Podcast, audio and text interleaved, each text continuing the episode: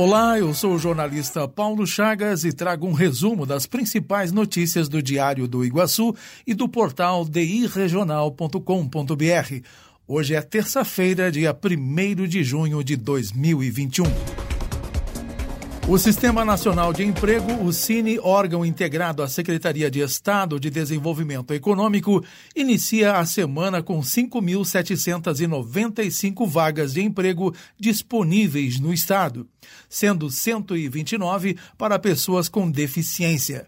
As oportunidades estão em diversas áreas de 58 municípios.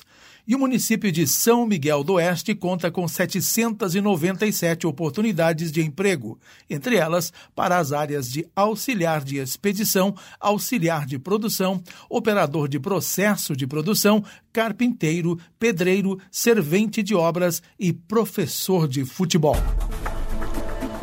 A Secretaria de Estado da Saúde de Santa Catarina, por meio da Diretoria de Vigilância Epidemiológica, a DIV, foi notificada na sexta-feira, dia 28 de maio, através do Centro de Informações Estratégicas de Vigilância em Saúde de Santa Catarina, de que a Secretaria de Saúde de Joinville tinha a suspeita de um caso de mucormicose infecção conhecida popularmente como fungo negro, em um paciente de 52 anos, morador de Joinville, que teve o diagnóstico confirmado de Covid-19 em fevereiro.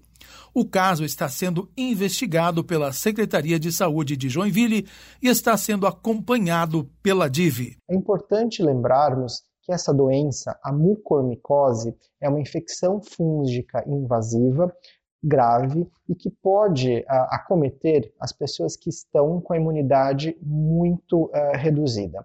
Ela já é conhecida, ela já é diagnosticada e tratada no nosso estado, principalmente em populações com comorbidades, como os pacientes com neoplasias sanguíneas, né, oncohematológicas, pacientes que são submetidos a transplante de medula óssea e também com a associação importante com o diabetes. É um fungo ubíquo, ele encontra-se no ambiente de maneira geral e nós normalmente inalamos esse fungo e estando com o nosso sistema imunológico eh, com sua função preservada, o nosso organismo vai inativá-lo, vai destruí-lo e nós não vamos evoluir com doença. Mas nos casos das pessoas que têm eh, uma queda importante da imunidade, eles podem evoluir então para essa cose sistêmica, a mucormicose. O jornalista Sérgio Prima, das rádios Rural e 96 FM, deixou no começo da noite do último domingo a UTI do Hospital São Francisco de Concórdia, onde ele se recuperava da Covid-19. Ele esteve em leito normal e, na manhã desta segunda-feira, o comunicador deixou a unidade hospitalar para tratamento de recuperação em sua residência. Serginho Priman ficou internado por quase 30 dias. Polícia Civil investiga assédio denunciado em bilhete em Chapecó. Os crimes teriam ocorrido nos dias 26 e 27 de maio e não geraram flagrante. As investigações prosseguirão em inquérito policial. O bilhete foi encontrado durante entrega de pedido de delivery.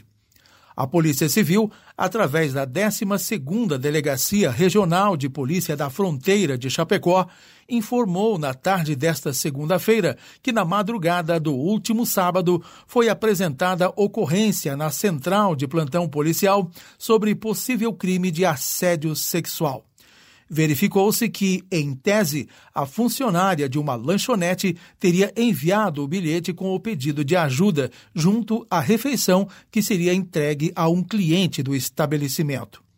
No recado, uma jovem de 18 anos teria relatado que o proprietário do estabelecimento estaria lhe assediando, bem como tentando drogá-la. Após notar o pedido de ajuda, o cliente teria acionado a Guarda Municipal, que conduziu os envolvidos até a central flagrante policial. Os passageiros do transporte coletivo de Chapecó terão mais conforto a partir desta semana, com a entrega de 25 novos ônibus que ocorreu na manhã desta segunda-feira, em frente à Prefeitura Municipal. O prefeito de Chapecó, João Rodrigues, disse que as medidas são uma exigência da administração e a empresa está cumprindo o que foi determinado.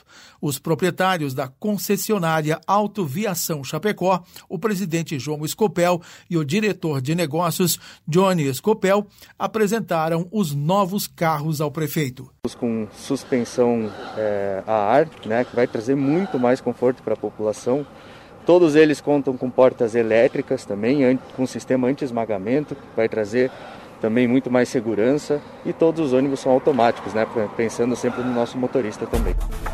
E Chapecó reforça medidas sanitárias no aeroporto. Com a chegada da variante indiana e o aumento de casos de coronavírus em alguns estados, a administração municipal vai retomar as ações de monitoramento do aeroporto Serafim Enos Bertazzo. Nesta segunda-feira, o gerente da Vigilância em Saúde, Rodrigo Momoli, a coordenadora de Vigilância Epidemiológica, Lilian Galão, e o coordenador da Vigilância Sanitária, Maicon Benetti, estiveram reunidos com a equipe de gestão do aeródromo e com os bombeiros. O objetivo foi organizar uma barreira sanitária na chegada dos voos da Latam de São Paulo, da Azul de Campinas e de Florianópolis, além da Gol de São Paulo.